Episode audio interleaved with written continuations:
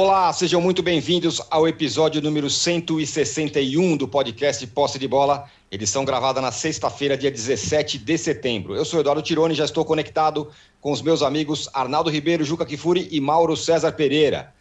Três dos quatro grandes paulistas têm apenas um desafio daqui até o fim do ano, o brasileiro. O São Paulo foi eliminado da Copa do Brasil e agora, em crise, luta para não cair e também para pagar uma fábula para o Daniel Alves. O Santos segue o mesmo roteiro. E o Corinthians está nessa frente única há um tempo e sonha mais alto. Quem poderá terminar o ano mais feliz? O trio paulista será assunto do nosso primeiro bloco. E o Flamengo contra o Galo virou a rivalidade do ano, ao que parece. O primeiro é o clube mais poderoso do Brasil. O segundo lidera o brasileiro.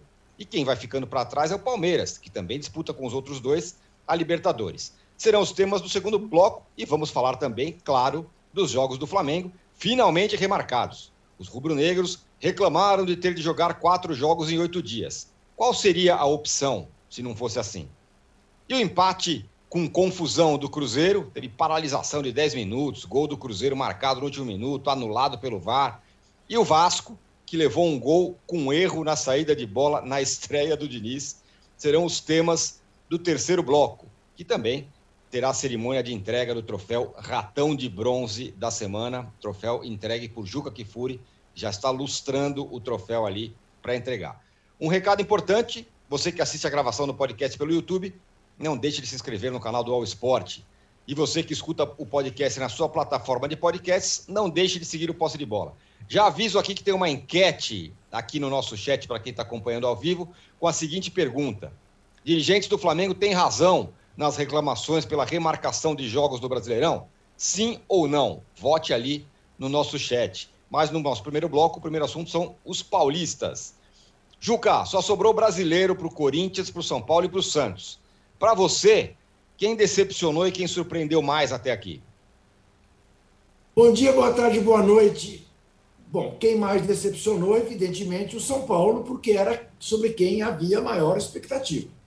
Vinha do título estadual, né? saiu da fila, acabou a escrita. Então imaginava-se, se não que o São Paulo pudesse disputar o título, mas que o São Paulo certamente disputaria G4. Neste momento, disputa para não cair.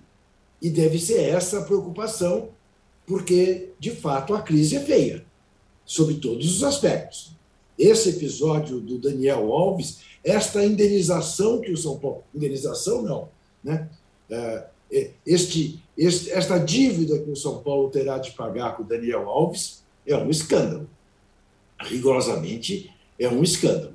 Eu não me lembro de outra situação é, num clube brasileiro a este ponto que acontece entre o São Paulo e Daniel Alves, reiterando, reiterando o direito inalienável que ele tem de receber o que lhe prometeram pagar.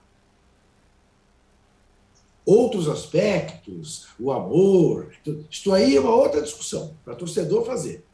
Agora, que ele tem todo o direito de receber o que ele assinou, isso ele tem. O Santos, na verdade, a expectativa que a gente tinha em torno do Santos era saber que outro milagre o Santos poderia fazer. Porque não é de hoje que o Santos vem fazendo campanhas muito acima da expectativa que a gente tem em torno do elenco do Santos. E esse ano parece que não será assim, que o Santos fará uma campanha à altura do seu elenco. Então tem que se preocupar também com não cair. Mas eu não tinha expectativa. Como não tinha expectativa em torno do Corinthians a expectativa aí, são todos vocês testemunhas minha, era a expectativa de que o Corinthians lutasse para ficar no meio da tabela. É óbvio que diante da irresponsabilidade, do doping financeiro, de eventualmente estar apenas eh, postergando uma crise que virá mais forte ainda adiante, o Corinthians agora tem um time que lhe permite brigar por vaga da Libertadores. Não sei se a ponto de chegar no G4, mas certamente para lutar por vaga na Libertadores. Eu volto a dizer, este time do Corinthians, apesar de ter seus problemas, de ser um time veterano, de ser um time é, que tem que tomar alguns cuidados, é, cujos talentos apenas é, não bastarão para fazer uma campanha que o coloque na Libertadores, é um, é, um time sobre o qual há muita curiosidade de, na hora em que estiver entrosado, do que será capaz de fazer. Então, quem está em melhor situação, porque tem melhor situação dentro do gramado, é o Corinthians. Fora, os três estão com uma mão atrás e outra na frente, em situação desesperadora. Desesperadora. O São Paulo com essas dívidas que tem, tipo Dani Alves, e Santos e Corinthians, sabidamente com fruto de gestões absolutamente horrorosas, é, pouco, pouco transparentes e tudo mais. É uma situação, uma situação é, realmente preocupante. O trio paulista, veja que anos atrás a gente olhava para os times do Rio de Janeiro e dizia quando será que o Rio voltará a ser? Bom, não, o Rio não voltou a ser, porque o trio Fluminense, Botafogo, Vasco nem por isso, mas o Flamengo né, tá aí e aparentemente, aparentemente, por enquanto, de uma forma autossustentável. O Arnaldo, São Paulo foi nocauteado pelo Fortaleza na quarta-feira, 3 a 1 podia ter sido 10, enfim. Quando acordou, viu que a luta é para não cair. E também que tem que pagar o Daniel Alves, uma, uma rescisão contratual inacreditável, talvez o pior negócio da história de São Paulo. Mas a diretoria, assim que acabou o jogo de São Paulo, já fala, falou em Libertadores, a busca é pela Libertadores. Dá para pensar alto assim com esse nível de jogo e com esse cenário que está na frente aí do São Paulo? É semaninha, né, pro São Paulo, né? É, foi até agora uma coisa desastrosa. Talvez no final de semana aí tenha a estreia do Caleri para dar uma amenizada. É, não que ele vá resolver os problemas do time, mas quem falou em Libertadores, Tirone, foi o Crespo, mais do que a diretoria, né? Porque pela primeira vez o Crespo acho que se vê questionado, contestado, pelo que o time não fez é, em Fortaleza. Foi engolido em todos os aspectos táticos, físicos, técnicos, é, anímicos, que é aquela palavra da moda também. E o treinador, dessa vez, com responsabilidade direta em tudo que aconteceu, foi, digamos, jantado pelo voivoda, seu colega, que, aliás, costuma levar vantagem nos confrontos entre eles. É, a questão do São Paulo ela, ela parte nesse ano. Eles falam muito daí, Crespo e diretoria, os dois, e dirigentes, num ano de reconstrução para que 2022 seja melhor. E já se julgam é, vencedores por conta do Paulista e acham a avaliação geral do técnico e da diretoria é que se o time for para a Libertadores via G8, sei lá o que acontecer, é, e contando com o Tito Paulista, o ano de reconstrução será bem sucedido. Essa é a ideia, né, Tino? Agora, o, o ano de 2022, é, ele promete ser um ano de menos investimento do São Paulo e de mais saídas do que entradas. E acho que o Daniel Alves é apenas a primeira das grandes saídas. Mais gente vai sair. E não tão graúda, digamos assim. Pô, mas mais gente assim, vai falir o São Paulo. É, exatamente. Mas porque tem gente, o São Paulo não comporta o time que montou. Simplesmente isso. É, desde, a, desde a diretoria passada. E a questão do Daniel Alves, que computa a pior contratação da história do São Paulo, por todos os aspectos: o financeiro, o técnico, o de tratamento, de envolvimento tal, é um grande fiasco é, da diretoria anterior, mas dessa também, que não soube lidar com a situação. Aliás, o Daniel Alves tornou-se mais problema nesse ano do que no ano passado ou nos anos anteriores, em que, com aquela é, boa convivência com a diretoria anterior e com o técnico Fernando Diniz, ele fazia o que queria e jogava muito mais do que jogou esse ano. Esse ano ele pouco jogou. falou demais e jogou de menos. Né? O custo-benefício do Daniel Alves em 2021 é uma qualquer coisa é, é, incrível, né? Porque ele só se notabilizou, talvez, nessa temporada pelo sonho olímpico. No São Paulo, mesmo que ele gaba ter tirado da fila, na realidade ele não jogou as partidas finais contra o Palmeiras, né? Se machucou no início da primeira partida, então ele não tem contribuição. Nem, a contribuição do Daniel Alves para a saída do São Paulo da fila é beira zero. É zero. Zero. Porque o campeonato paulista, assim como o estadual do Rio e de outros lugares, ou o Grande do Sul, é a final em dois jogos contra um time grande. E o São Paulo foi campeão paulista e só pôde comemorar porque ganhou de um rival em duas partidas. Não foi porque ganhou do Ituano, do Mirassol, da Ferroviária. O Daniel Alves fez gol contra o Marília. Isso, então a contribuição dele para o título paulista é zero ele sai do São Paulo sem ter contribuído, sem as digitais dele na taça. Não adianta ele botar a taça na cabeça, tal. ele sai sem digital alguma na conquista do São Paulo. E provavelmente agora livre e com, uma, com um salário, né, Tirando? Porque ele vai ganhar um salário do São Paulo pelos próximos cinco anos. Então, todo mês, pela rescisão e pela dívida anterior, dos próximos cinco anos, ou seja, quando o São Paulo tiver um novo presidente, o Daniel Alves vai ganhar lá, olha, mais de 300 mil reais mês pelos próximos cinco anos. Você gostaria de uma mesada dessa sem trabalhar no local? Acho que poderia ser cinco bom, né? Cinco anos? É, cinco anos, 60 meses, a partir de janeiro de 2022. Então, nos próximos cinco anos, o Daniel Alves, o São Paulo vai ter, um, vai ter na folha de pagamento um jogador custando por volta de 300, 400 mil reais sem jogar pelo clube. Esse é o Daniel Alves. Então, ele está lá na folha de pagamento do São Paulo, certo? Sendo assim, ele fica mais confortável para negociar é, o seu futuro com outro clube, né? É, porque ele já tem uma mesada mensal. Então, do um milhão e meio que ele ganhava, ele pode negociar por um milhão, um pouquinho menos, quem sabe, né? 700, com um novo clube, porque ele tem que encontrar um lugar para jogar nos próximos sete dias. Na próxima semana se encerram as inscrições no Campeonato Brasileiro. Ele fez apenas seis partidas, então ele pode jogar em qualquer clube do Brasil. Agora tem que ser um clube que comporte pagar um salário, se não um salário absurdo que ele ganhava no São Paulo, um salário grande. E são poucos do Brasil que comportam esse tipo de situação. E acho que em outro clube, como coadjuvante, que ele sempre foi um bom coadjuvante e nunca como protagonista, que ele jamais será, Teve aquela ilusão daquela Copa América no Brasil, quando o Neymar estava machucado, ele foi o capitão do time, em que uma Copa América contra times ridículos, o Brasil ganhou e ele foi o capitão, parecia que ele era o jogador mais importante do time, e ele não foi nunca jogador mais importante do time algum que ele jogou na vida dele.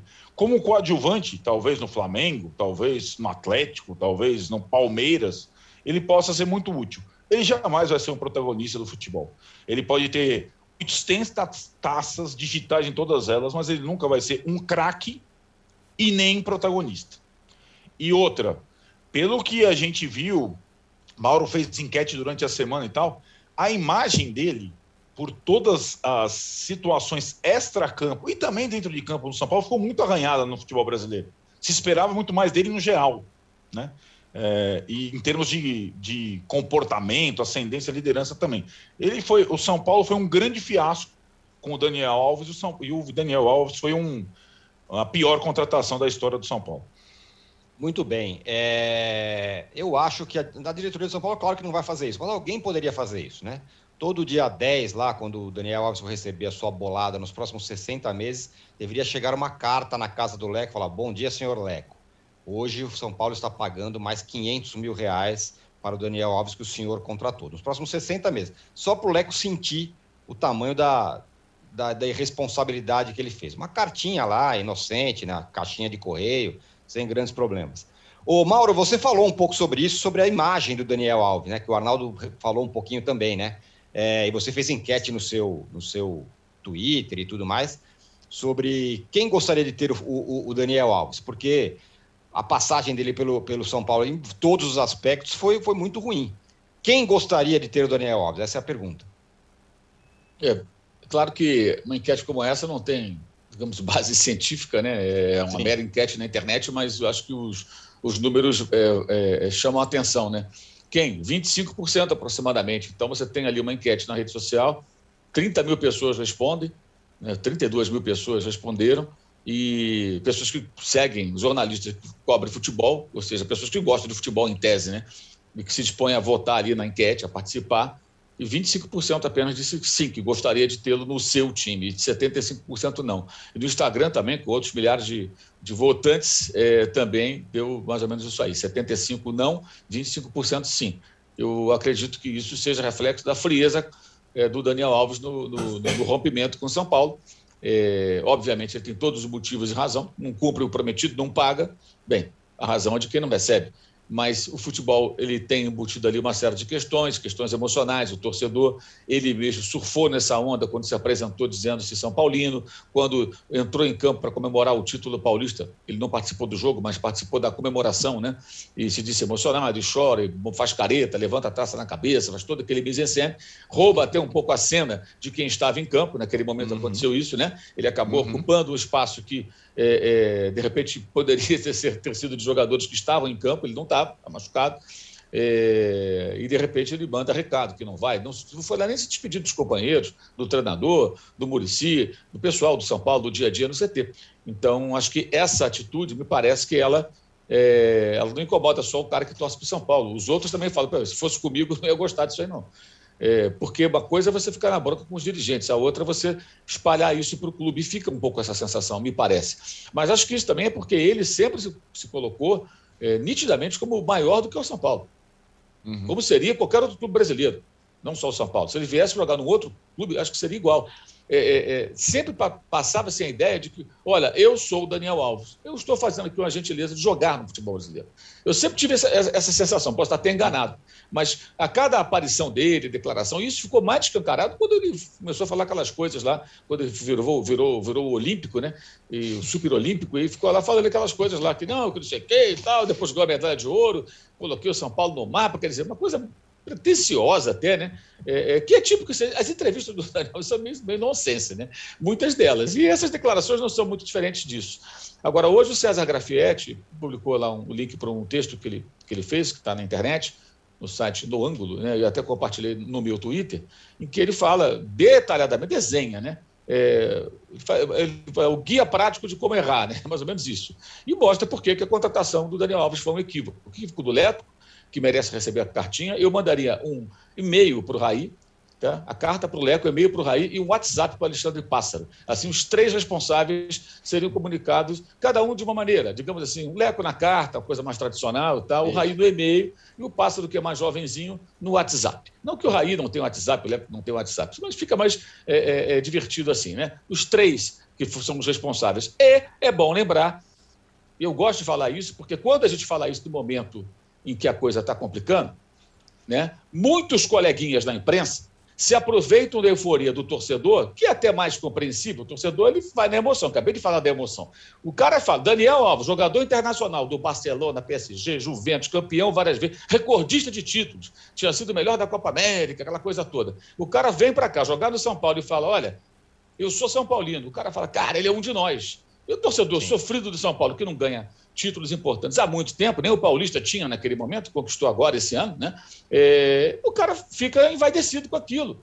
Fala, porra, agora vai, né? Tem um cara grande vindo jogar no nosso time e tal. É, é, enfim. Então, acho até o torcedor é mais compreensível que ele não olhe para os números e, e se deixe levar pela emoção.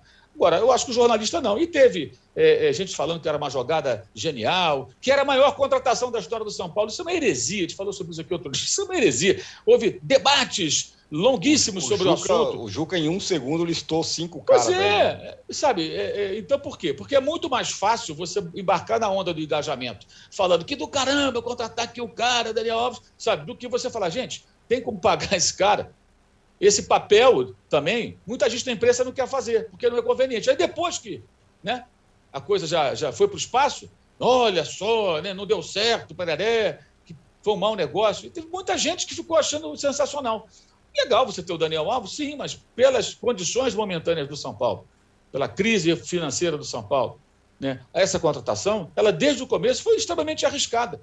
Não foi uma contratação nos moldes de alguns jogadores veteranos argentinos que voltam para os seus clubes ganhando salários bem menores, porque já ganharam muito dinheiro lá fora, porque começaram nesses clubes e querem retornar por gratidão, ou porque são torcedores também desses clubes e querem voltar. Isso já aconteceu várias vezes na Argentina. O News Old Boys chegou numa semifinal de Libertadores com o Atlético sem pagar salário, com jogadores, alguns jogadores que lá atuaram, que meio que se cotizaram ali para ajudar o clube, que estava num buraco danado. E os caras já conseguiram avançar quase a final. Né? É, então, essas histórias existem no país vizinho. Como diria o Galvão Bueno, é típico deles, né? mas não é típico nosso. Não é típico nosso. Aqui no Brasil isso não costuma acontecer. O jogador veterano ele vem para ganhar um salário europeu, embora um pouco menos europeu, digamos assim, do que o que eles tinham lá no auge. E o Daniel não foi diferente. Então, é, é, todo o discurso de paixão e tudo, é, na verdade, foi para o inglês ver. E esse erro, ele, esse risco, melhor dizendo, o erro ele, fica, ele está configurado ao final do, do, da passagem dele. Claro, erro crasso, concordo com o que o Arnaldo falou. Uma contratação péssima em todos os sentidos, aí se você for olhar com uma lupa. Mas lá atrás o risco era evidente. E muita gente se recusa a olhar para o risco ou citá-lo porque é mais conveniente. E quando isso acontece, você, quando você se omite ou você embarca nessa onda, você ajuda, é, é, é, você dá quase um aval né, é, para, para o dirigente fazer esse tipo de engenharia financeira. Né? Engenharia financeira é uma expressão que eu, se eu não estou enganado, ela se popularizou no futebol na época do Kleber Leite, presidente do Flamengo, que contratou mais de 100 jogadores e sempre tinha uma engenharia financeira. Bem, a gente viu onde foi dar a engenharia financeira. Né? Em 2012, quando a Patrícia Morim deixou a presidência, a dívida do Flamengo tinha, era de 750 milhões de reais. Se você atualizar isso monetariamente, vai dar um, milhão, um bilhão e 100, um bilhão e 200. Olha o tamanho do buraco da engenharia financeira. Que eram várias, não foi só na época do Kleber. A do Sim. Kleber e de outros presidentes. E isso, gente, é muito antigo. O Juca lembrou. Futebol carioca, do buraco, futebol paulista. O futebol de São Paulo seguiu o manual do tio Patinhas ao contrário. Ele fez tudo ao contrário. Quer dizer, que é o manual do futebol carioca falido. Tudo ao contrário.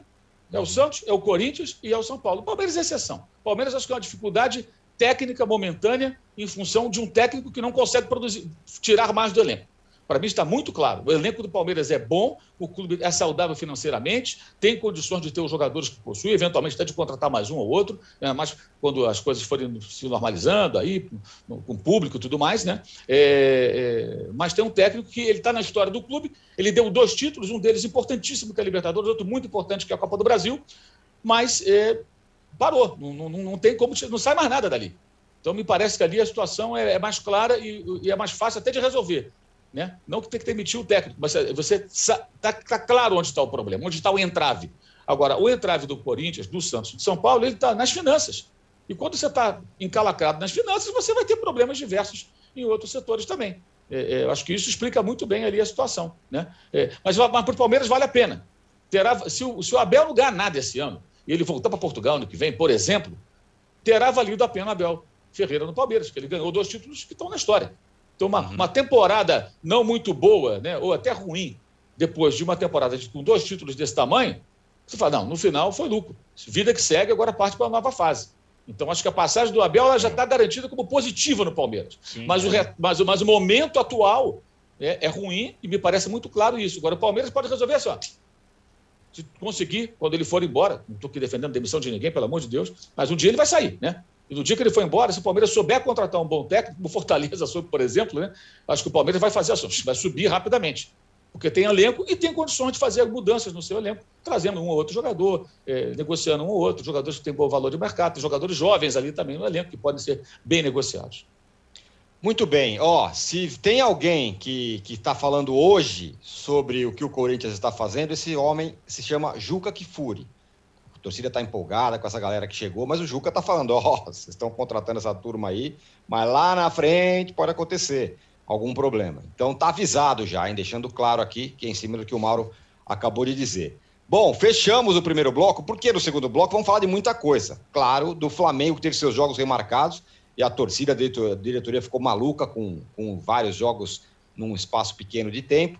Do Galo, o anti-Flamengo, o time que parece que vai desafiar o Flamengo e também no Palmeiras um pouquinho mais. Já voltamos em 30 segundos. Aliás, em um minuto.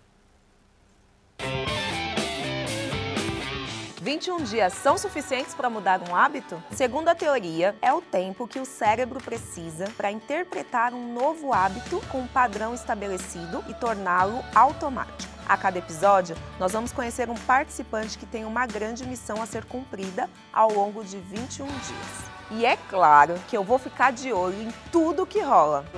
Assista Desafio Aceito com Thelma Cis no YouTube de Universa.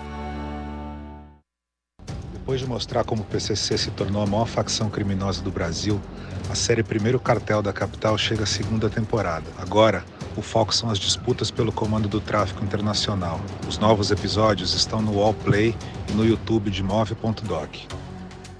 Você já conferiu a programação do canal UOL? É ao vivo, né? O melhor do nosso conteúdo ao vivaço para você, 8 horas por dia. No Wallplay, no YouTube, no Facebook, no Twitter. Vem com a gente!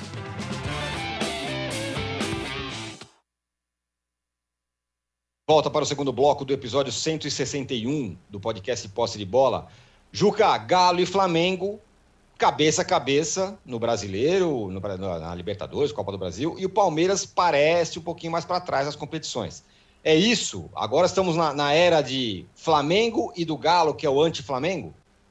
É, será o meu tema já enviado à Folha de São Paulo nesse, na minha coluna desse domingo. Ah, tá Furamos então, o Juca, pô. Furamos são, o sem Juca. dúvida, sem dúvida nenhuma, os dois grandes times brasileiros do momento.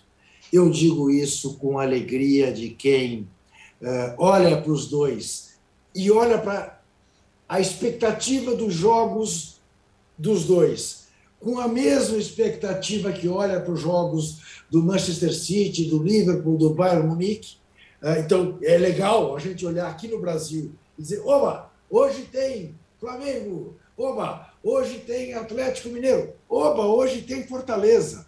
Sim. Eu também não, não ponho no mesmo nível, né? Mas acho que, que é, é legal a gente ter times brasileiros que despertem essa expectativa. Evidentemente, é um absurdo que o Flamengo. O Flamengo vai ter, vai ter uh, em, em, cinco dias, né, entre o dia 30 de outubro e o dia 5 de novembro, vai jogar com os três Atléticos. É uma coisa impressionante. Joga com o Atlético Mineiro no dia 30, com o Atlético Paranaense no dia 2 e com o Atlético Goianiense no dia 5. O torcedor rubro-negro vai ficar enfarado de, de Atléticos, né? vai ter uma indigestão de Atléticos pela frente. Agora, isto tem também o peso da antipatia, da arrogância e da estultice do senhor Landim, não apenas ao contrariar a dona CBF, né, com esta coisa dos jogos com público, como ao se sentar na cadeira do presidente naquela intervenção né, absolutamente ridícula, feita ah, pela justiça, que o levou junto com o Reinaldo, aqui de São Paulo, presidente da Federação Paulista, à presidência interina da CBF. Vai pagar esse preço. O que a CBF puder fazer para prejudicar o Flamengo, fará, sem trocadilho, com, com o ex-presidente. Atenção, fará. Isso. A Fiel vai te pegar. Ah, Gaviões vai te pegar, não é isso? A, atenção gaviões fará, os jamais... gaviões jamais acabará. Ah, os gaviões jamais acabará. Muito boa. É isso. Muito boa, muito boa. Muito bom o português. Uh, bom, já o Galo, o Galo, eu acho que não está ainda no nível do Flamengo, mas na hora em que essa dupla, que eu estou chamando de Ru Costa, der certo, se entrosar, vai ser muito páreo, porque realmente eu fico pensando um treinador que diga amanhã eu vou enfrentar essa dupla, aquelas duas massas físicas. O que, que eu faço? O que, que eu peço para os meus zagueiros? Eu pediria, como está na moda, para que entrassem armados, né? porque não tem muito jeito de parar esses dois. Então, Olhando o Palmeiras, veja que situação chegou o Palmeiras. O Palmeiras tem terça-feira que vem o jogo da sua vida esse ano. Por que o jogo da sua vida? Porque ele não pode correr o risco de já sair eliminado de casa contra o Atlético em São Paulo. E corre esse risco.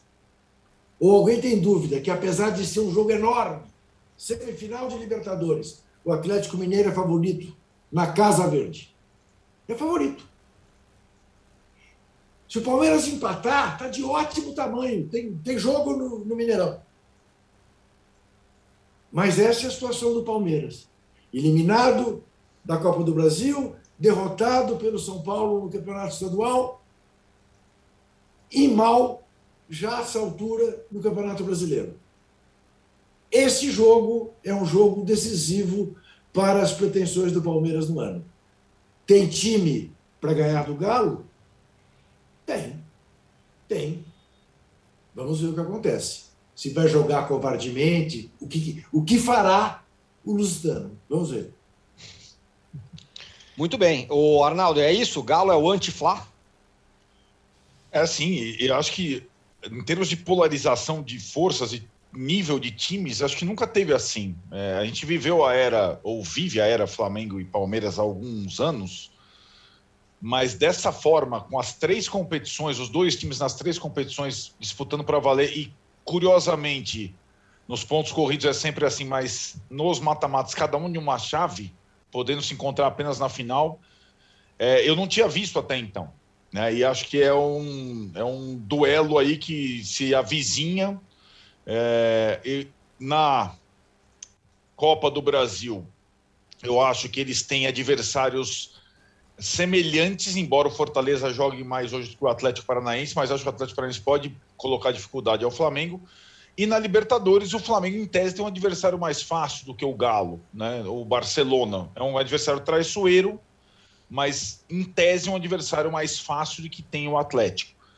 E aí, a gente vai chegar nas questões dos dois também em relação a calendário, CBF e o que o Juca está falando, né? Porque os dois também extracampo extracampo é, se movimentam né, em, em bastidor. A recente questão do público foi um capítulo a mais na briga entre eles, né? O Atlético com a questão da liminar também de poder colocar o torcedor, como está colocando na Libertadores. É, preferiu não usá-la em relação ao brasileiro, se colocou contra o Flamengo junto com os demais. E o Flamengo nessa raia. Aí passado um pouquinho a questão do público, que vai ser discutido em conjunto no final do mês, para a volta conjunta, quem sabe, no Brasileirão, chega a questão da remarcação dos jogos. E o que, que o Atlético tem a ver com a remarcação de jogos do Flamengo? Tem tudo a ver. O Atlético não quis ter jogo adiado. O Atlético teve o mesmo calendário do Flamengo. O Atlético também foi mutilado na data FIFA. Não pela seleção brasileira, não tanto, né? Porque teve o Arana também, o Arana foi para a Olimpíada, né? Também teve outros caras, tal, etc e tal. E o Atlético preferiu jogar, só que ninguém lembra. O Atlético preferiu jogar na data FIFA. O Atlético jogou na data FIFA e jogou desfalcado. O Flamengo preferiu não jogar. E agora, acho que antes que a gente entre nessa, é, e é uma balela, não é verdade, que o Flamengo jogará quatro jogos em oito dias a cada 48 horas, ele não jogará. A única forma de encaixar quatro jogos, ou os jogos remarcados do Flamengo no calendário atual, sem estender o brasileiro, era colocar essas duas partidas nessa semana e eles vão puxar as partidas do brasileiro que ainda não foram marcadas para sábado e segunda-feira, de uma forma que o Flamengo joga de três em três dias, como todos estão jogando. Então, se o Flamengo quisesse, o Flamengo não tem outra alternativa a não ser jogar as partidas do campeonato até a data de encerramento dele. A Copa do Brasil já vai ser depois do brasileiro. Não tem mais data. Ah, e seria pior para o Flamengo estender o Brasileirão, porque o Flamengo pode estar no Mundial, pode, pode invadir a temporada seguinte. Não tem. Então, esse discurso de vítima da diretoria do Flamengo por causa da remarcação de jogos ou de perseguição, Juca, da CBF, não cola. A CBF só fez o seguinte: o Flamengo confirmou sua classificação na Copa do Brasil. Estão aqui classificados o Atlético Paranaense também, porque tem jogo também com o Atlético Paranaense e Flamengo. Não é só o Flamengo tem, o Atlético Paranaense também tem a agenda dele. A CBF pegou. Nós temos essas semanas, essas brechas, essas datas. E, de novo, torcedor do Flamengo, seu time não vai jogar de 48 em 48 horas. Isso não vai acontecer. Muita gente vendeu essa notícia ontem e ela não é verdade, porque os jogos do brasileiro não estão marcados ainda. E eles não serão domingo e quarta-feira, ou domingo e domingo. Eles serão no sábado e na segunda-feira, para o Flamengo poder jogar no intervalo mínimo e decente. É o mínimo. Mas não tem agora, vítima nessa história. Agora, Essa história de vitimização dessa diretoria do Flamengo, pelo amor, é uma conversa para boi dormir que é inacreditável. É não, inacreditável. Eu, o Landim, e o Galo Landim... preferiu jogar para não ter jogos encavalados na parte final da temporada. O Flamengo preferiu não jogar. Foi essa a diferença. Fala, Landim, e seus, Landim e seus handicaps eh, de vítimas não tem nada. São agentes de, desta confusão cada vez maior neste futebol brasileiro que enterra ligas, que enterra tudo. É, é um horror. Agora, acrescento uma coisa, uma dificuldade na vida do Flamengo, na véspera do jogo contra o Barcelona, que fácil não será. O clima do jogo com o Grêmio nesse domingo, ou nesse sábado. Domingo. Domingo. Domingo. Porque o jogo da Copa do Brasil já foi uma coisa absolutamente inusitada para quem tinha o resultado na manga 4 a 0. Você não tem a dúvida que a ordem. O clima será, bélico, né? Sim, a ordem será: pega o Gabigol, é, o Kahneman vai fazer o diabo. O Flamengo é. que tome muito cuidado com este jogo no domingo. Sim, sem dúvida. Este jogo pode desfalcá-lo gravemente para o jogo uhum. da Libertadores. Tem muita hostilidade, né? É. É. Ô, Mauro, enfim, os jogos estão remarcados, a torcida e também a diretoria do Flamengo enlouqueceu com essa, com essa, com essa questão. A pergunta é: qual seria a opção? E se o Flamengo tem razão? Se o Flamengo não tem razão? É, e, e, um pouco essa história do Juca também. Tem, tem um clima de todo mundo, que o Flamengo de um lado e todo mundo do outro. Fala. É, essa questão do jogo que o Juca lembrou aí do domingo, isso me lembra que há mais de 20 anos, quando o Filipão treinava o Grêmio, o Sávio era o destaque do Flamengo, já acontecia nossa isso. Né? Então, nossa, isso, isso, não, isso não é uma novidade, tratando de Flamengo contra os times do senhor Luiz Felipe Scolari. Né? Enfim, não surpreende nada. Será que é coincidência? Bem, aí cada um que faça a sua avaliação. É, o Arnaldo disse que o Flamengo quis jogar. Eu prefiro não quis jogar, eu penso de outra forma o Flamengo quis enfrentar a CBF. Eu tenho várias restrições a Rodolfo Landim sua gestão, eh, várias atitudes. Mas eu acho que o Flamengo faz bem quando desafia a CBF, quando vai ao Tribunal do, do Esporte na Suíça protestar contra o calendário, quando reclama e fala: olha, eu não concordo com isso aqui, eu estou desfalcado na data FIFA. Quando não cede o Pedro para a seleção olímpica, eu acho que aí o Landim está certo, o Flamengo está certo. Está errado uma porrada de coisa, mas aí eu acho que está certo. Porque alguém tem que enfrentar a CBF Mas e a gente tem que lembrar. Até agora, né, A gente tem que lembrar. Tentou que e esse, ganhou todos. A gente tem que lembrar que esse calendário existe por causa da CBF. Que esse aperto de datas é responsabilidade da CBF. E o Atlético prefere compor. Como os paulistas compõem, como todo mundo compõe. Como São Paulo compôs no ano passado e ganhou de presente o quê? Os jogos remarcados só depois que ele foi eliminado das competições de mata-mata. Então, por que, que não marca um jogo contra o Atlético Paranaense para essa sequência, que é Flamengo contra Atlético Paranaense, em local ainda indefinido, na semifinal da Copa do Brasil, dia 27. Flamengo e Atlético Mineiro, no domingo, dia 31, a priori, pode ser sábado, pode mudar. Aí Atlético e Flamengo na terça-feira, a priori, dia 2 do 11, não é isso? É, pelo brasileiro, jogo atrasado em Curitiba. Por que esse, porque esse jogo tem que ser essa semana, ok. Agora, Flamengo e Atlético Goianiense na quinta-feira, poderia ser, por exemplo, em dezembro caso o Flamengo não vá à final da Copa do Brasil, como aconteceu com o São Paulo no ano passado. São duas datas. 8 e 12, né? São duas, uma quarta e um domingo. Poderia pegar essa quarta-feira, se o Atlético Paranaense eliminar o Flamengo na Copa do Brasil, e aí o Flamengo faz o jogo atrasado com a Chapecoense. Aí depois tem o Flamengo e Bahia ainda no dia 10 do 11. O Flamengo não vai jogar a cada 48 horas, mas a exemplo do ano passado, por essa tabela, vai fazer em oito dias quatro jogos. No ano passado foram quatro jogos em oito dias um sábado contra o Vasco, uma terça contra o Goiás, uma quinta contra o Red Bull Bragantino e um domingo contra o Corinthians. E vai se repetir. Oito dias, quatro jogos. Ninguém não, faz vão isso. Ser, vão ser o ano dez. passado, vão o São Paulo. Dez, oito dias. Um não, domingo, vão ser em dez. Aí que tá. Aí que tá. Os jogos do brasileiro, eles não estão marcados ainda. Sim, mas, mas você, mas você tem Copa sábado do... e o Sim, outro mas... vai para segunda. Vai, vai Então, espaçar para não ter Então, se, jogo se cada o Sa- 48 horas. então, se for. Vamos imaginar, então. O Flamengo vai jogar no dia, no dia 30 do domingo contra o Atlético. No dia 27 pro tem o jogo da Copa do Brasil. Então, dia 30, que é um sábado. Né? É. Aí ele vai jogar no dia 2, vai jogar no dia 5, e aí vai jogar quando? No dia 7, segunda. domingo, contra, na segunda. Mas aí quarta-feira tem o Bahia. Não, vai para Aí vai, quinta. aí vai Aí passar vai- para quinta. É feito dominó. Enfim, de uma forma ou de outra, o que, que estão fazendo? É, é- é instantâneo. Depois desse imbróglio todo, a CBF resolveu mar- remarcar os, os- os jogos. Então, na linha do que o Juca falou, claro, a CBF vai fazer isso por represália. Agora, quando um clube resolve enfrentar a CBF e criticar o calendário que a gente tanto critica, eu não posso criticar esse clube. Nesse momento, o Flamengo está certo, porque está peitando a CBF. Ah, o Atlético aceitou jogar sim, porque o Atlético está compondo o tempo todo. O Atlético chega a ter a disfarçatez de colocar milhares de torcedores no, seu- no- Mineirão para enfrentar o River Plate e depois vir com um papo de fair play esportivo no brasileiro. É uma postura altamente dissimulada. Entre o Flamengo e o Atlético, a diferença aí é o seguinte: o Flamengo, ele não está nem aí. Os caras vão lá, somos assim mesmo, não gostou, danos e tal. O Atlético é pousar de bom moço. Mas os argentinos, típico deles, como diria Galvão Bueno, jogaram sem público lá no estádio do River. Plate. E Isso é de uma hipocrisia. É, isso é de uma hipo- hipocrisia inominável. Não tem, não tem santo nessa briga. É tudo bandido. Nem vítima. Então, eu, eu, eu, eu- acho isso. Então, eu acho que o Flamengo tem razão sim de reclamar, porque o São Paulo, ano passado, ganhou de presente os jogos remarcados só quando foi eliminado. Então, por que que eu não espero o Flamengo ser eliminado de uma competição? Digamos que o Atlético Paranaense elimine o Flamengo na Copa do Brasil. Joga no, no dia, no dia 8 de dezembro contra a Chapecoense.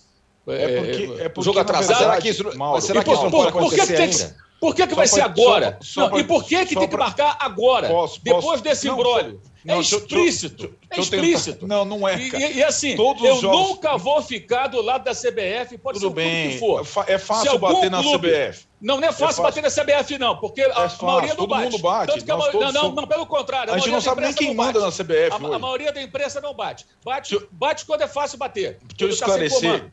Deixa eu só esclarecer. Os Se jogos fosse foram assim, nós teríamos vários Jucas que furem na imprensa. Tem. Exato, temos poucos. Porque a maioria não bate. pelo- A maioria pelo não temos aqui. Ainda Os bem que ele está com a gente. A imprensa compõe.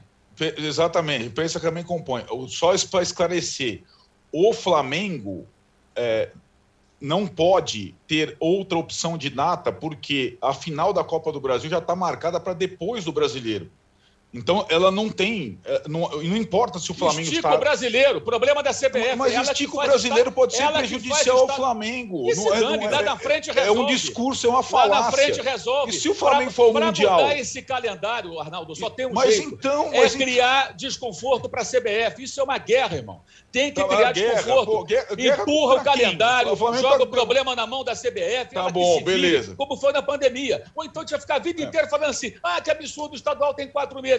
E vamos sempre aceitar isso. Não Vai é porque ter- os clubes querem. O Flamengo quis jogar o estadual também. Né?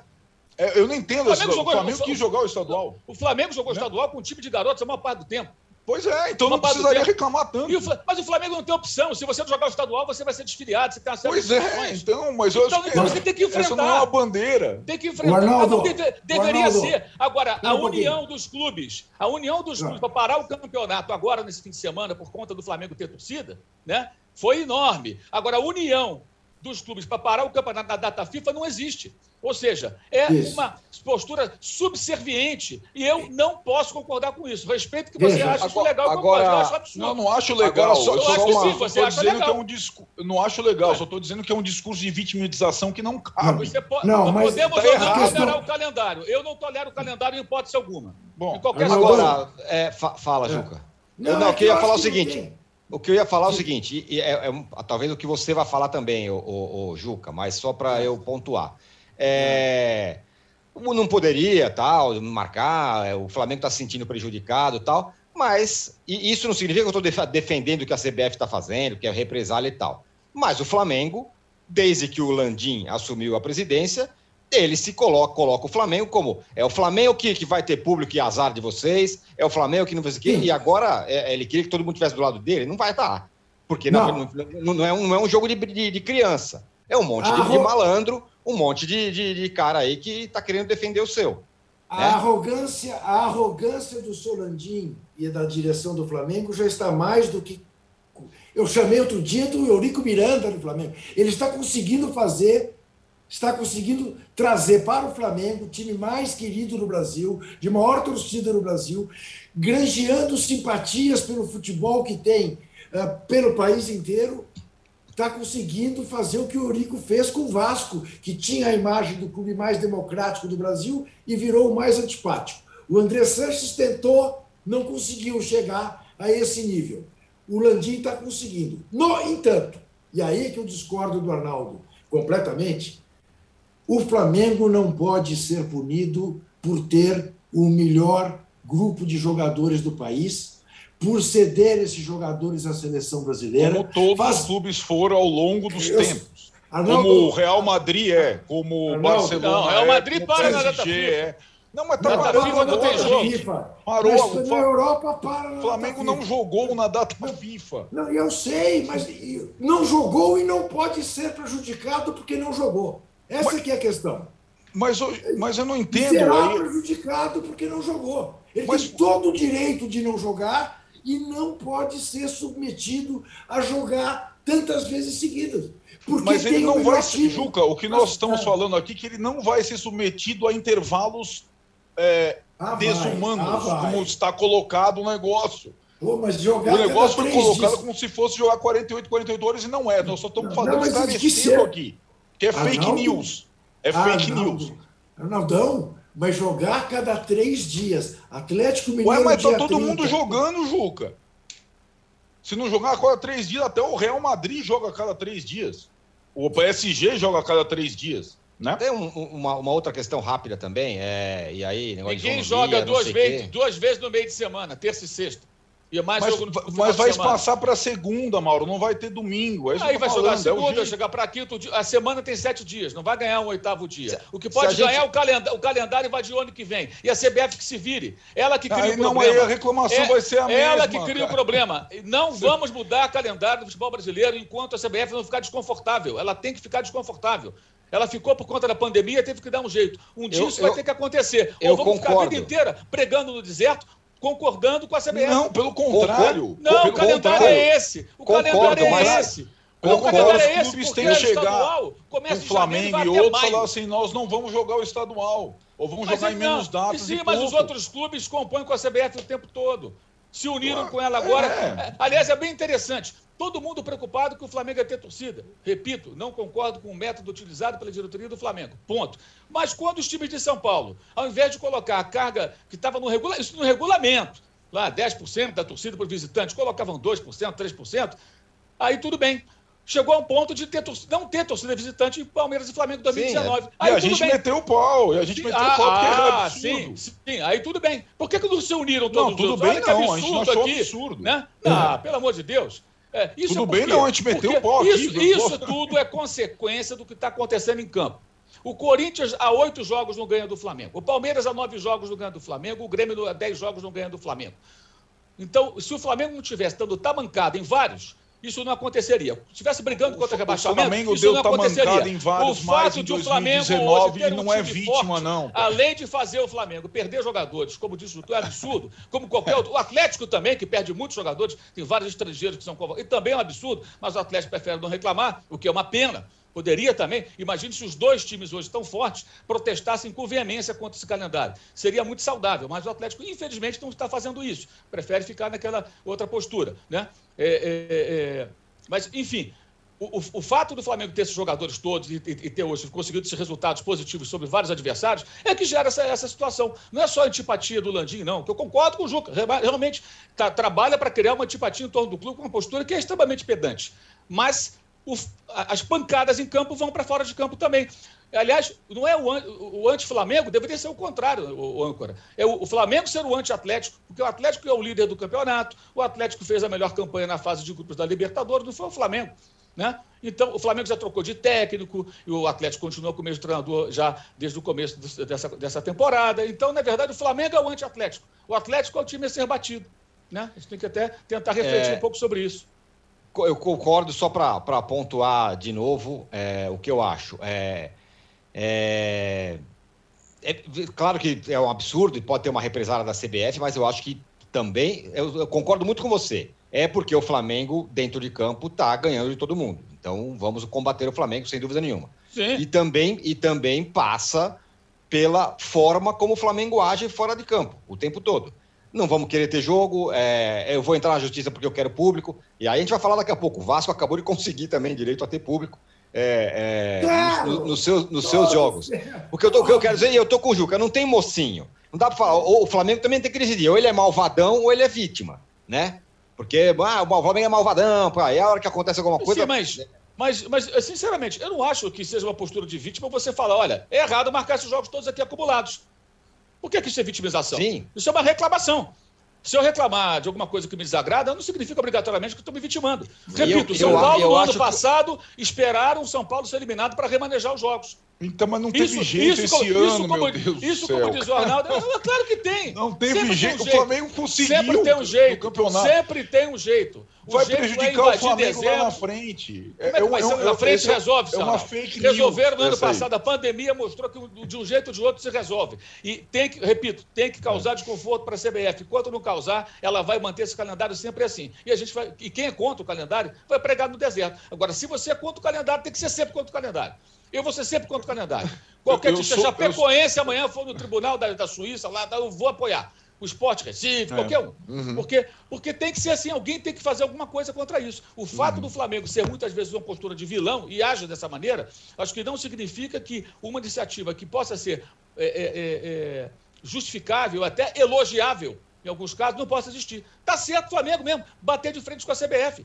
A CBF é nociva para o futebol brasileiro. O calendário dela, é, apoiado dos estaduais. Deixar é, na mão dos clubes, acho que não vai, não, não, vai adiantar muito, né? Pelo que a gente tem visto, né? Deixar para os clubes governar, porque, acho que não vai adiantar criou. Criou-se também a ideia de que a liga vai ser uma liga de amigos. Nunca vai ser Não, não é liga de amigos. É que consiga organizar um campeonato entre 20. Tem que ter, tem que ter é um como a gente organiza um podcast entre quatro. Tem divergência, mas sai o podcast. Sim. Eu quero ver os 20 clubes organizarem um campeonato aliás, um calendário. Qual aliás, é a proposta aliás, de, de calendário todo, de, de todos nesse, clubes? Qual é a proposta? Qual é, não tem proposta. Não tem Fala, proposta, mas tem que não sair tem proposta. proposta. Se eles quiserem fazer, se eles de fato quiserem fazer alguma coisa que faça sentido. É, Sempre lembrando, os times de São Paulo estão o tempo todo nessa postura de que não querem jogo, porque sabe que o governador, que aliás vai lá muito bem, é, vimos no final de semana, não quer futebol. Só em novembro, que tem a Fórmula É, ele se ferra. É esse sim jogou. Pode dançar, 40... não pode jogar futebol com esse público. Dançar com o público pode, que tinha com público, esse... né? Enquanto vai com lá. esse governador X ou Y, esse governador que dança bem, eles jogaram, esses jogaram de 48 em 48 horas nessa temporada. De fato, jogaram. Jogaram, jogaram. jogaram. E foi um absurdo. Fórmula 1 foi um absurdo. também pode. Fórmula 1 também pode pode. Aí pode Vai ter. Lotado, total. Mas o âncora deve estar aflitíssimo, porque ele tem mais sete minutos para fazer o terceiro bloco, na verdade, seis, porque tem um intervalo de um, e ainda Isso. tem Vasco, Cruzeiro e. Professor e de ratão de, ratão de bronze mais esperado de todos os tempos. É isso. E a, as resoluções aqui, as nossas tretas aqui, a gente resolvido daquele jeito que a gente mostrou ontem na, na live lá. É com, com a caixa de geladeira na, na de papelão. de papelão. É isso aí, senhores. Ótimo debate. Bom, voltamos em um minuto para falar do Vasco, do Cruzeiro e, claro, da entrega do ratão de bronze. Já voltamos tem um passado, mas em algum momento da história esse passado se perdeu. Mas um teste como esse, ele não, não abre uma clareira na mata, ele abre uma avenida. Quatro exames de DNA. Eu acho que a galera não acredita muito nisso, não, tá? Eu não tava muito. Eu falei, gente, será que o exame vai mostrar de onde eu sou? Uma busca. Quando chega um exame de DNA e me diz que eu sou 90% africana, a ciência está dizendo que ela é capaz. O passado se reconecta com o futuro. Como se fosse um, um desafio agora, falar, irmão, é o seguinte, você tem Nigéria e você tem sua avó. Dá um jeito para você ligar esses dois pontos. Tá aí. Se tem uma política de ressarcimento, o Estado brasileiro podia fazer é esse um pacote de exame de DNA para todo mundo, para toda a população negra brasileira. Pericles, MC Carol, Eliana Alves Cruz, Yuri Marçal. Origens. Quem não sabe de onde veio, não sabe para onde vai. Assista no YouTube de Movidoc. Estamos de volta para o episódio, para o terceiro bloco do episódio 161 do podcast Posse de Bola. É, o Arnaldo, o cartão de visitas do Diniz não poderia ser pior, né? Ruim acontecer isso agora logo no primeiro jogo. O time tomar um gol e jogar fora uma vitória fora de casa por causa de um erro de saída de bola. É, não, é cruel com o Diniz, né, cara? Não, não- o Vasco estava jogando contra o CRB, que está no G4, no Repelé, é, com três dias de trabalho, quatro dias de trabalho, vai, estreando um jogador que tinha sido contratado na véspera, o Nenê. Aliás, o Diniz armou o time no. Nós vamos falar do Luxemburgo também, no 4-1-4-1. Ousado. é, só com um volante, Nenê de titular. E o Vasco tava, o Cano, Cano quebrou o jejum, fez gol. Tava dando tudo certo, tudo certo. O Vasco não tava jogando mal, tá? E aí, sabe quando o reloginho vai acréscimo? Aí você fala, Mel, bico pro mato, três pontos vitar, bico pro mato. E teve uma hora que o Diniz até fez, fez assim pro Vanderlei, bico pro mato, é, repõe direto. Aí, cara, no acréscimo, uma saidinha mais ousada, o CRB retoma e faz um golaço de troca de passe e tal, e empata o jogo. Foi cruel, Tironi. Eu não achei. Eu achei boa a estreia do Diniz. Achei que ele montou um time diferente, é, que foi mais efetivo, que conseguiu quebrar o jejum do artilheiro e foi castigado. Foi um requinte de crueldade. Achei até uma. Fiquei com, com dó, juro por Deus. Porque achei que a estreia é, poderia ser melhor com uma vitória fora de casa, que poderia dar um, um alento ali. O Vasco com empates agora, ele não vai ele não vai se aproximar do G4, ele tá, fica estagnado. Essa notícia que você falou é verdade na passagem do bloco, já tinha o pleito eh, e agora tem autorização para ter público. A Série B, eh, como não teve a reunião dos clubes, é cada um por cada um, vai pegando eh, liminar e autorização do governo, como teve público em vários jogos do Cruzeiro, confiança tal, tá todo mundo, cada um por si, de fato, tá aberta a, a caça ao público e o Vasco vai ter público nos jogos. Por que, que a CBF não faz nada? Ela Pois é, colocou- exatamente. Já não faz Concordo nada, com né? você, concordo com Não você. faz nada. Não dá Exatamente. ibope, né? Não, Falar não. Não, não dá Cruzeiro, do. Vasco, Não estão lá embaixo, não dá Cruzeiro, ibope. Cruzeiro, Cruzeiro fez ontem é, o, o terceiro jogo dele com o público. Exato. É, exatamente. E, e- e ganhou sete pontos. Quase Ganhou nove. sete pontos. Porque E teve um ontem VAR quase ontem. ganhou nove na marra Isso. ali, porque quase que Isso. não volta, porque o público Isso. quase que não vai. Exatamente, exatamente. Foi. Ontem, inclusive, o episódio do VAR, e de Sem fato dúvida. tem uma câmera que mostra que a bola é levada com o braço. Depois, Sim, bem claro isso isso. Né? E a, a questão de ter a torcida pesou nisso. Né? Mas Pesa, os adversários pesa. do Cruzeiro não têm torcida. Dez O minutos de tem paralisação. É a mesma discussão. É a mesma discussão. É, Não, mas tem, aí exa- não, eu quase não se fala. exatamente. Quase Para mim, não se fala. exatamente a mesma discussão. E a Exatamente CBF não toma atitude nenhuma. Ela É, se juntou com os outros clubes contra o time da Série A, da Série B. É que também, na verdade, eu acho que nesse hoje tá na caso. Série B brigando para Então, para C. Então, mas acho que nesse caso, os clubes da Série A, eh, os outros clubes da Série A fizeram um movimento. E na Série B foi cada um por si desde o começo. Agora o Vasco vai ter público em São Januário, mas eu acho que o que resta do campeonato e partidas em casa em São Januário para o Vasco, só com uma campanha que eh, teria que ser superior a que o Diniz fez no São Paulo, na Série A, naquela arrancada para o Vasco ter alguma chance de subir. É muito Sabe difícil. qual era a chance de os times da Série B se unirem contra um clube? Seria só uma, se o Coxa Malvadão tivesse entrado É. numa liminar, Pois é. que é o líder da Série B. Mas o Coxa O Malvadão... Coxa Malvadão, aliás, tem, ti- o Coxa Malvadão tinha o direito para botar público no primeiro jogo lá e não quis também. Fez por O algum Coxa motivo. não foi malvadão. Não foi. O- agora, o, a real é, Juca, que é o que o Mauro falou, né? Ju- é, o, o Arnaldo também. Cruz- Cruzeiro e Vasco, cara, vão caminhando para não subir, para continuarem na Série B. Cruzeiro, Cruzeiro está mais perto da Série C do que da Série A. Está quatro pontos, sete pontos à frente do primeiro dos últimos e está 11 pontos atrás do último dos primeiros. Então, realmente, uma situação. Cruzeiro conseguiu fazer em 24 jogos ter 12 empates. Vanderlei Luxemburgo, em nove jogos, tem cinco empates. Ele, que na Que é primeira o- vez que ganhou o campeonato de pontos corridos, publicou um livro nos ensinando É verdade. que tenho- era melhor perder e ganhar um jogo do que empatar três. Isso. E fez todo. Bom, virou o rei do empate.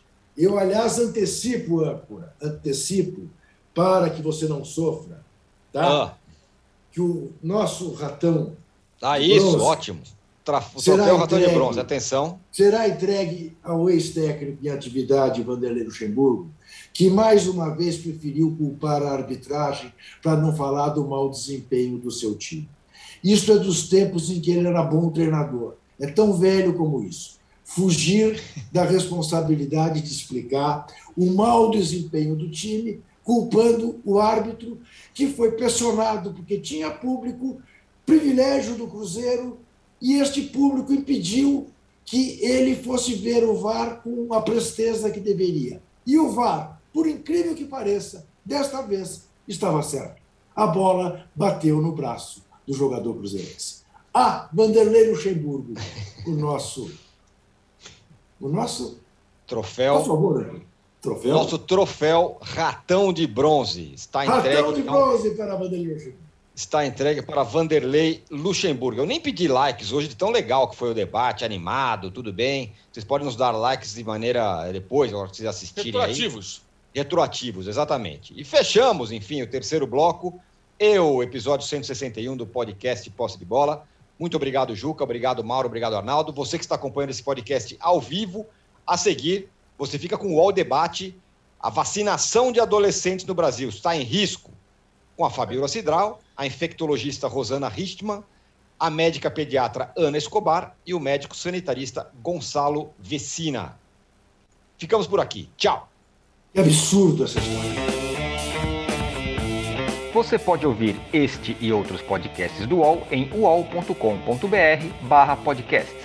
Posse de Bola tem pauta e edição de Arnaldo Ribeiro e Eduardo Tironi, produção de Rubens Lisboa, edição de áudio de João Pedro Pinheiro e coordenação de Juliana Carpanês.